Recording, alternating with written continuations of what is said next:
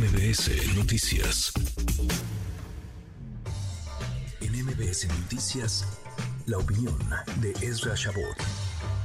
Antes de entrarle, mi querido Ezra, la grilla que ya se desató en el frente donde todo el mundo pensaba que las cosas serían tersas, miel sobre hojuelas, antes de platicar de lo que sucede, las patadas por abajo y por arriba de la mesa.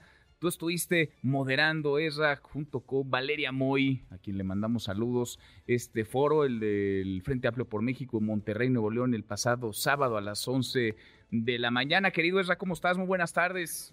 Hola, ¿qué tal, Manuel? ¿Cómo estás? Buenas tardes, buenas tardes al auditorio. Sí, por ahí estuvimos, la verdad, en un clima originalmente pues tenso, te diría yo, porque pues las cosas no están tan fáciles. Por un lado, Beatriz Paredes había dado una serie de entrevistas, una entrevista en particular, en donde, pues, obviamente se había lanzado, eh, le pusieron ahí las preguntas para ello, y terminó lanzándose fuerte contra Xochitl, por muchas razones, etcétera, utilizando un lenguaje abstracto, no se refería a ella, pero digamos que la confrontación estaba ahí, ahí en puerta.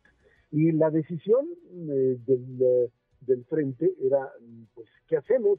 O sea, ¿cómo le, cómo le hacemos? ¿Seguimos mm, aumentando esto o entramos en algún proceso de recomposición.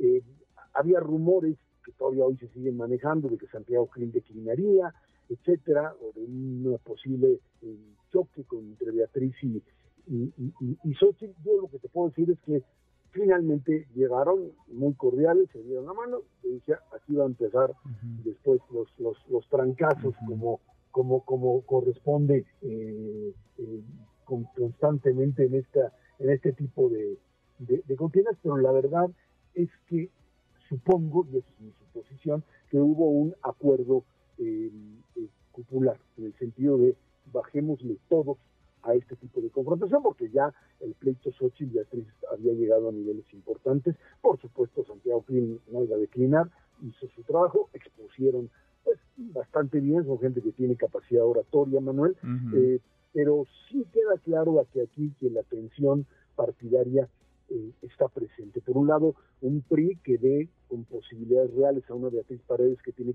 pues, mm, eh, digamos, poder territorial, lo tuvo en, eh, las... En, las encuestas, digamos, domiciliarias, estuvo casi empatada con Sochi, y del otro lado, por supuesto, la propia eh, Xochitl Gales haciendo uso de su de su pues, capacidad oratoria y su capacidad de respuesta.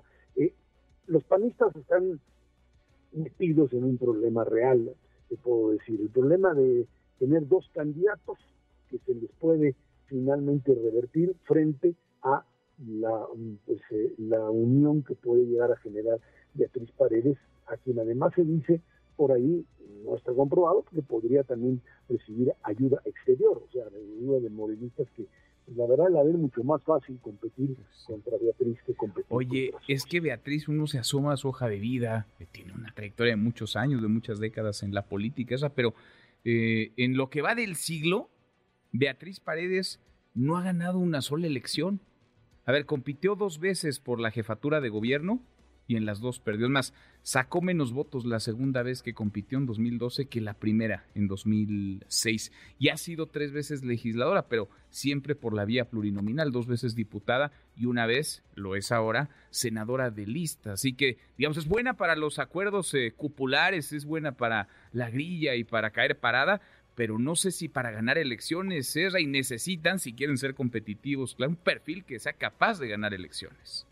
Y es que yo lo que te diría, Manuel, es que tiene la capacidad de hacer, digamos, de movilizar a un PRI, que ahora sí, ahí nos equivocamos, o yo me equivoqué, no en el sentido de que perdían el Estado de México y ya no tendrían ninguna posibilidad. Bueno, pues si tú ves la cantidad de firmas que consiguió Beatriz y el hecho de que en la encuesta domiciliaria lo haya hecho, pues, o sea, pensar que Xochitl va en caballo de hacienda y que no tiene ningún peligro y que todo es puro eh, el cuento, yo lo veo yo te puedo decir que la percepción es que los periodistas allá en, Monterrey estaban muy contentos porque veían una oportunidad. Yo coincido contigo en que en una confrontación, digamos, Beatriz Paredes, Claudia Sheinbaum, va a ser muy difícil que el sello periodista que tiene Beatriz en la cabeza lo puedan borrar con la connotación negativa que tiene a nivel nacional, no solamente en determinadas áreas. Creo que eso, e, e, eso Eso es muy claro. Oye, y, dirán lo que quieran, Esra, eh, digo, ya entraremos luego en esos terrenos, pero Claudia Sheinbaum ganó su elección para ser jefa de gobierno, sí, con el apoyo del presidente y en la ola de 2018,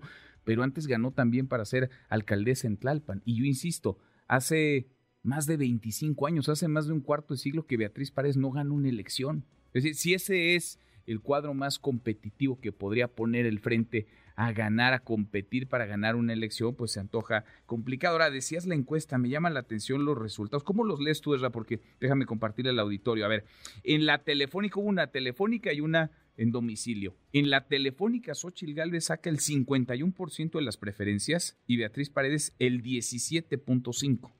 51 frente a 17.5. Pero en la de vivienda, pues prácticamente quedan empatadas. 32.8 para Xochitl Gales, 29.6 para Beatriz Paredes. Algo raro pasó ahí, ¿no? Algo extraño. ¿Cómo es que brincan tanto los eh, números entre una encuesta telefónica y una en vivienda? Es, a ver, partamos del principio que las encuestas ya no tienen la capacidad de reflejar, y lo hemos platicado en muchas ocasiones, hacer, eh, hacer elecciones a través de encuestas, a mí me parece que es un, es un error garrafal. Pero bueno, lo cierto es que cuando tú haces una encuesta telefónica, estás llegando a un determinado público que tiene un determinado nivel social. Cuando todo el mundo, tiene teléfono en este país, ¿es celular. No. Todo el mundo tiene. Sí, sí, sí pero no. La, la, la, estructura de las encuestas, eh, de, las, de las, encuestadoras, se van obviamente sobre determinado tipo de, digamos, de, zonas donde la telefonía tiene, o sea, todo lo que son las las sierras no tienen señales, tú sabes de qué es la problemática Recepción. de la señalización. Sí hay sí hay una diferencia sustancial cuando tú haces una encuesta. De ¿Tanto? O sea, ganar la telefónica 3 a 1 y en la de vivienda empatar, ¿tanto así? Es que, es que lo que te está diciendo, no sé qué el, nivel de error que hayan eh, tenido, pero lo pues que sí te puedo Como de 30% más, más o menos. lo, único, lo único que me dice es que la capacidad de movilización a nivel territorial del PRI es, es importante. Yo sigo pensando de una manera muy, muy clara que eh, tienen que pensar, hay dos formas de pensar, o es a ver qué hago yo con mi partido y gano, y aunque pierda, pues me quedo con mi tesorito que tengo ahí en la oposición, o voy por la grande.